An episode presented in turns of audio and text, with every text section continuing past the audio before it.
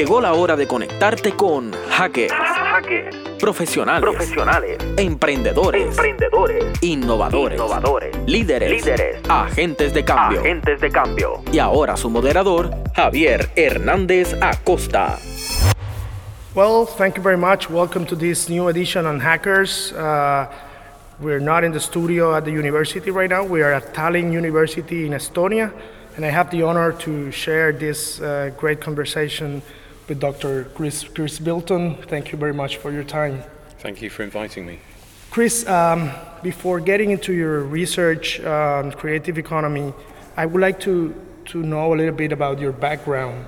Sure. And how do you get into this Okay. topic of creative industries? Well, through a circular route, as probably with most people. Um, I, uh, when I left university, I was in a theatre company, and we um, managed ourselves. We were, I guess, we could say we were entrepreneurial, but we weren't very entrepreneurial. We were didn't make much money, and had a lot of a lot of fun um, producing our own work, touring it around Europe in a van, and and then after a few years, I then uh, we, we kind of decided we'd had enough and wanted to get paid, and so I worked for a local arts council for some years, um, three or four years. Uh, which was kind of project managing small creative projects, um, working as an administrator, and, and a, I was, my job title was arts development Okay. officer. So it's trying to initiate new community-based arts projects. And then I decided to do an MA, and this was about Your, 10 your undergraduate uh, degree was in? was in English English. English, literature. Okay. So when we were a theatre company, we were doing bits of Shakespeare, bits of James Joyce, uh, bits of Beckett, um, and some some original things. We adapted um, a version of Flann O'Brien's at Swim Two Birds," Okay. um, quite obscure, some of it. um, Frankenstein Wow. and Gulliver's Travels, and um, and then I did this MA, really thinking of a career change, career break. wasn't sure what I wanted to do. Like a lot of my own students now. I mean, I was that stage. I was 30. I'd been out of university for about 10 years, doing bits and pieces, this and that. Thinking I might work in TV or advertising or something like that. Then. Um, then I got an offer to do a PhD, and I thought, why, why not? You know, there's an opportunity, and um, so I carried on with that. And then I started teaching at the University of Warwick, um, where I was helped by Oliver Bennett, who was a great mentor to me, and um, and through that developed the idea of setting up a new MA in creative industries management. Tell us a little bit about the program and, and how was the process of, of developing a new program with a new, new approach that uh, at the time probably there was not a lot of experience related to it. Yeah, it was it was um, it was a risk really um, because there wasn't anything like it around at the time. There were arts management programs, there were um, the sort of leisure industry type programs, but to do something that was specifically focused on small, independent creative enterprise was quite a new idea, and it was this was 1999, so it was around the time when. Um, creative industry was becoming a buzzword in the UK. Right. It was also a time when um, dot coms were just taking off, so there was this idea of this being an, um, a, a booming area financially and economically, which of course it wasn't. And a lot of my students in that first year all wanted to set up businesses. And I think if we did nothing else, we managed to persuade some of them that wasn't such a great idea. and um, and the other the other dynamic was that uh, so I felt that most of the really interesting stuff creatively was happening through these startups, these small creative enterprises, and they were being set up by people I knew. But typically, what was happening is they would get to about five years in, and then they'd kind of run out of steam, a bit like I had with my theatre company. Right. That, yeah. And so you kind of, it was almost either they were they weren't successful or they were too successful, and you know they grew too quickly and they didn't know how to manage anything, or they found themselves doing things they didn't really want to do because you know the way that investment pushed them or the commercial pressures pushed them away from what they actually enjoyed doing, or they became administrators for other people's creativity. So my idea was to try and set up a program for people like that, who, Okay. who've been maybe five years of creative work, wanting to kind of move on and take another step. So the tagline was, "How do you turn creative ideas into a successful business?" Which I think is still the, the Yeah. tagline now. And the, the, the profile of the students, uh, uh, have you seen do you think that has changed across the last uh, Well, yeah, they have. I almost think 20 years? Yeah, I mean they've changed a lot, obviously, but I think two things have happened. When I when I set it up, I was reasonably successful in reaching a kind of quite a mixed um, group of people who had some experience. So, so my aim, as I say, I set this course up for people who who, who had had some experience, good and bad, in the creative economy, and wanted to kind of reorient, rethink. And what I found over time was that people started to become more direct from university, straight from an undergraduate arts course, which is fine, but it's a very different type of dynamic. Because what you're doing then is you're taking somebody who has got art, a sort of artistic background, creative skills, and wants to learn about management. Um, and that, in a way, made it. They were they were less interested in the kind of in the problems and the challenges. They wanted solutions. Okay. Um, and the other thing that happened is that it became, particularly recently, it's become very difficult recruiting um, students from within the UK, partly because of student debt. Okay. Um, yeah, that's. and we've had a lot of people, and we, um, but the really and the big booming market has been China, and Okay. and we have sort of 80 90 percent of our applicants from China. We don't, Wow. we're not able to, we don't that mix isn't reflected on the course. We have more like 50-50, but um, it's uh, yeah, that's that's been a big change. What do you think about the, the what should be the, the the role of entrepreneurship and management education at undergraduate levels in art degrees? Because Yeah. sometimes I think you know just just be an artist and be good at what you are, or sometimes I think you know you have to start since the beginning with some skills related to entrepreneurship and management. So I, th- I think it's very difficult to know when Yeah. you introduce that entrepreneurial mindset because because you don't want to kill the creative impulse and turn people into little business people. Fun, the, the interesting thing I found actually was that people who had people who were coming straight from an arts undergraduate degree were often very keen to become very businesslike and wanted to sort of throw away all of their creative thinking. And I was um, the idea of the course was to try and merge together creative and entrepreneurial mindsets, not to Right. treat them as separate. Um, but I think the other the other thing that can happen is that you get to a point where you think that you need to have certain entrepreneurial skills to do the creative things you want to mm-hmm. do, mm-hmm. or you want to work with other people. I mean, that's the other thing. The other solution is that you, you do you know you do your creative thing, and, and and you hook up with can the right people who can help you. And and there are you know uh, and in a way it's those people who can help you that I'm kind of targeting. It's who are these mm-hmm. people who are they maybe don't want to you know write film scripts or make music themselves maybe but maybe they want to help other people do it and they and they're interested in it and they want to sort of support that um, and that's trying to and trying to marry that together is, is challenging. One, one of the things I have enjoyed most, uh, mostly from your work, is you have find or, or make a lot of people understand the intersections between management and creativity, and, and not seeing this as, as opposite. What is uh, reflecting on your previous work related to management, creativity, innovation? Uh, What, what can you say have been your main like advancements in that uh, sense? Um, well, that's, a, that's a tough one. I think that part of it is almost a slightly rolling back of the pure idea of the artist and the pure idea of the manager, because because actually, you know, most artists are not pure. You know, they, they want to they want to think about audiences or readers or viewers. You know, they, they have an interest in that. They don't like the language. Michael Boyd, for example, the artistic director of the Royal Shakespeare Company, he, he developed this whole way of managing his theatre company, um, which was inspired by this idea of ensemble. It was about the, extending the logic of the rehearsal room to the rest of the organisation. And at some point, I think I, remember, I think it was Vikki Heywood or me or somebody said, "So this is about a brand then?" And he said, and he, of course he hates that word brand. He doesn't want to be talking about a brand. But that's what it is, in a way. I mean, if you're a, if you're a management consultant, that's what you'd say he was doing. He was he was reorienting the brand, you know, reconfiguring the, the values of the brand in order to kind of redirect the business. Da da da.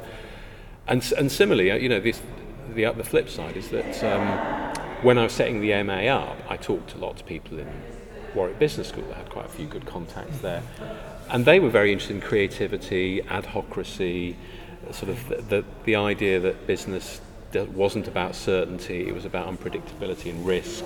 And so they saw, they were very interested in these new organizational forms emerging through artists' uh, entrepreneurial activities, artist co-ops, rehearsal as a metaphor for management, all of those things. So it was, it was trying to get creative people to realize that, that managers didn't know what they were doing and managers to realize that creative people kind of do know what they're doing and they Yeah. can learn from each other in, in interesting ways then. You know that in 2011 I do I did my my uh, MBA thesis on trying to provide uh, business skills to artists. Uh, And at the end, after interviewing a lot of artists, I realized that it was the opposite. I thought that business people has a lot to learn from artists. Yeah. And that's when I get to your work and Yeah, then yeah. realized that, that, you were already working on it. So Yeah.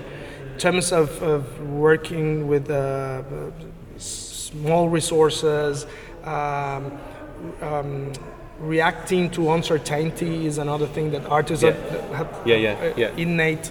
So I think that's that's uh, learning has can go in, in both sides. you know. Absolutely, yeah. It's, it's, it's about a kind of a flexible approach on both sides that you, Mm-hmm. Can, that you can learn. And, and sort of, it's also about overcoming the language barriers. I remember, I remember Yeah. there's the famous George Bush quote about the trouble with the French, they don't have a word for entrepreneur.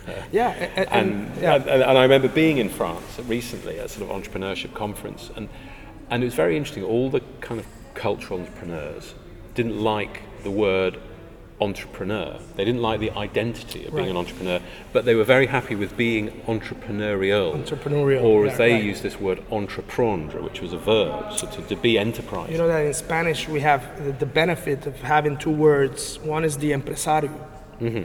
and the other one is emprendedor. So to, empresario is kind of the businessman, you know. Right. And then y- y- you cannot call an artist an empresario because it's, it's gonna ha- you're Yes. gonna feel like the Yeah, shock. yeah, but, yeah. but emprendedor, which is the entrepreneur, sounds like more. Yeah. So language, I, I, I've noticed, is, is a big issue. Yeah. Marketing is the same thing. You Yeah, know? yeah, It's yeah. a big word, you know, because Yeah. you thought that you Yeah. had to change people's mind or Yeah.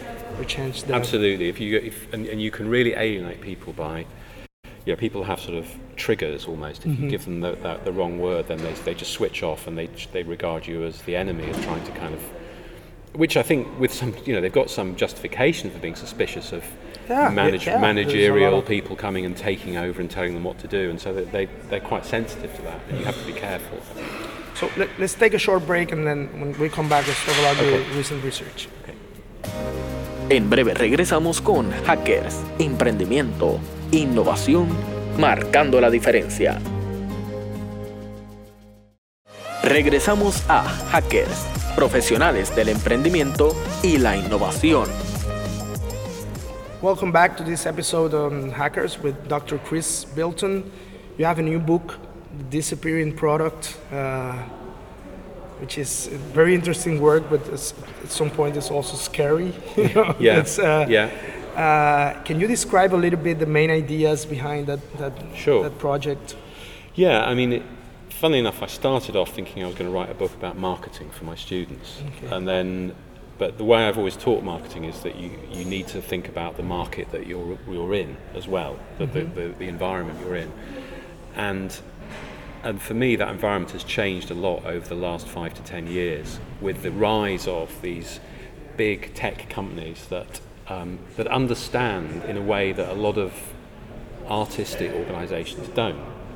The importance of experience and attention and the fact that context is king rather than content is Right. king. And it's, and it's the how the with whom the where that matters as much as the what. And and the businesses that really do that well are you know Google Facebook Apple etc and um, so the first part of the book is a is a is a bit depressing because it is really about how these businesses have have displaced traditional publishers and broadcasters and you know you're seeing that with you know Facebook and Google displacing advertising agencies, news organizations, the rest of it, Apple displacing record labels. Um, they're all starting to move into TV and film now Right. as well. So and, and, and part of that, when it happened initially, was quite exciting because people weren't enamoured of those traditional And publishers. I either. remember the, the, the thought that digital revolution will displace the big conglomerates and Yeah. multinationals, and they, that will democratize the creative production. Yeah. But suddenly, there was a substitution between Yeah, it's, it's, I mean, the classic, the business school jargon is, you know, disintermediation, re-intermediation. you know, you, you knock one group out, but of course something else comes up because people, or, you know, people who, who are consuming cultural products, they actually do need something between them and Yeah. the vastness of the internet. They need filters, they need, they need aggregators, they need logistics, all of those things, and that's what these businesses were providing initially. Um, but as I say, the other thing is that they absolutely understood right from the off, because that's the way with tech. You know, user Right. experience is really important. They they understood the importance of designing customer interfaces and building communities and relationships, and that, that was more- curating the whole. uh, yeah, and the other thing that happened as well, of course, with digital is that is that business models based around content started to collapse because nobody pays for anything anymore. I mean, my kids, you're, you've got kids. Yeah, I have kids, I mean, they don't they don't pay for anything. They have They- access They've to got everything. they've got a phone full of music and media Games, and films and YouTube, games, Netflix. and hardly any of it do they actually pay for. Um, yet they are paying for something. They're paying they're paying for contracts with phone companies, and of course, Mm-hmm. most importantly, they're paying for their their attention, their time, and their data, and Right. that's very valuable. And Right. that's what's being used to pay for all of this stuff. And what's going to be the, the role of creative entrepreneurs in this new scenario? Because they have to, we, we want them to be part of this economy and not just the content for the economy. Yeah, I mean, I think they have, to, in a way, they have to either themselves, or, or, or as we said in the first part of the podcast, you know, they, with in collaboration with, with other like-minded people, they need to mm-hmm. step up and Right. and and rebuild the relationship, rebuild their own pathway to the to the mm-hmm. consumer, and build and their, and take ownership of that, because at the moment that that whole space is being kind of monopolized by these these Right. big companies. They they own the consumer. They own our data. They own our our headspace, and and artists have been kind of squeezed out of that as well as everybody else. So, so the big challenge is if you are creating content, you need to sort of you need to start thinking about well how how is this going to be listened to? Where where is it going to be listened to? What kind of people with wh- who are they going to be sharing it with? How are they going to share it? What, how are they going to how are they going to co-create and interact and maybe add their own content on top of that, which is what you know one of the facilities of um, digital digitalization. So all of that starts to become something that I think potentially is a exciting creative challenge, not not a kind of oh god, you know, forced entrepreneurship. We have to do this and we hate it. Actually, it can be part playful. It can be um, an extension of the product rather than something separate from it. Right. One of the things we have been trying to work with it's is more the creative collaborations. You know, we have like a lot of small entrepreneurs and projects trying to survive. We have the, the multinational. I think that that uh, says about the describe it as, the- as the missing middle. Uh, we, don't, we don't have that medium enterprise that can leverage uh, individual entrepreneurs. Have you seen some examples of, of projects in any sector, creative sectors, that, that has promoted that collaboration between initiatives? Because I think that's something we have to address. You know, be, going beyond uh, like cooperatives or any Yeah, other. I think a lot. I mean, I, f- I feel a lot of it happens in the music industry. I think I think partly because technology hit the music early and it hit it very hard Right. with Napster and all the rest of it. I think musicians have, have had to be quite creative in the way that they market their work and the way that they build communities around consumption. Um, so people like Imogen Heap, who's a musician, has sort of start, has started developing um, her own platform, which is using a, a form of um, uh, digital payment, which is which is very similar to what um, you know the big the big streaming services are doing. But she's she's doing it herself, and Okay. and she's collaborating with other artists who are kind of coming into that as well. Um, I think Peter Gabriel is one of the pioneers actually, Right, and, and what what he did with trying to set up first of all OD2 um, online digital distribution, and then other projects that he's done involving digital technology and music and artists. And of course, he's a great collaborator as well musically. Um, wa- was an interesting example of what you can try and achieve if you put technology and music together. Um, and I think it's going to happen more with, with all with all, all media as well. I think that that it's going to be starting to happen with um, journalism. I've got a friend who's involved with an organisation called Byline in the UK, okay. which is a um, network of journalists who who effectively get readers to directly support their, their journalism. So okay. so it's not they're not going through a newspaper, and they are. For example, you could you could fund somebody to pursue a particular line of investigation, or you could you could you could fund somebody to go into a um, as a, you know as a war reporter, or okay. to or to go in or to produce some really in-depth reporting on. Um, some of the things that big media wouldn't really look at, like mm-hmm. like Murdoch's yeah. uh, links to um, you know all kinds of things. I won't but not say too much in case this brings in the lawyers on your podcast. But um, and that and that's I think really really interesting developments. Um, and this particular friend of mine, he, he before he hooked up with Byline, he managed to get um, a community of people to crowdsource him to um, to cover the Leveson inquiry, which was a, okay. an investigation of the links between the police and the press and corruption in the UK. And um, it was very, very important um, debate and discussion, but you weren't allowed to go and to have live reporting in the in the courtroom but you were allowed to tweet. So he live tweeted the whole trial. Oh, okay, great. And he had a number of people, a number of donors who, who wanted this stuff and, and wow. wanted ac- direct access to this. So they funded him to do it. And that became his project for, gosh, you know, a couple of years. Wow, that's, yeah. that's interesting example. Mm. Uh, one last question. Uh, obviously, we have a lot of students out there, artists, creatives, uh, cultural managers. Uh, what kind of advice can you give them, also university students that are in creative professions or disciplines? Any kind of advice for them? Um, don't give up. um, it's it's a tough road, and, and anybody who's going to succeed in that world is going to have be knocked back for sure. Um, most people have multiple projects. Mm-hmm. And the one the bit that's successful isn't always the bit you expect to be successful. So often, you know, you're juggling multiple projects, um, and I think it's.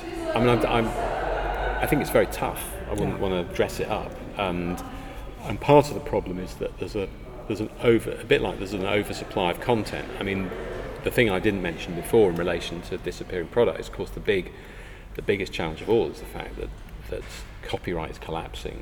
And You can't get paid for, for producing creative content. Um, so I think that's for, for, it's partly thinking about what how can you redirect those creative skills you have and apply them in other ways, other fields, and so on. Um, and that and I think people are getting quite good at that. Um, but it's yeah, it's, it's not easy. Great. Well, that's all for now. Thanks a lot for the time, and see you in the next episode. Okay. Thank, thank you, you, Chris. Thanks a lot. Thanks. Gracias por habernos acompañado en Hackers. La próxima semana los esperamos en un espacio en donde seguiremos en contacto con los profesionales que dejan su huella a través del emprendimiento y la innovación.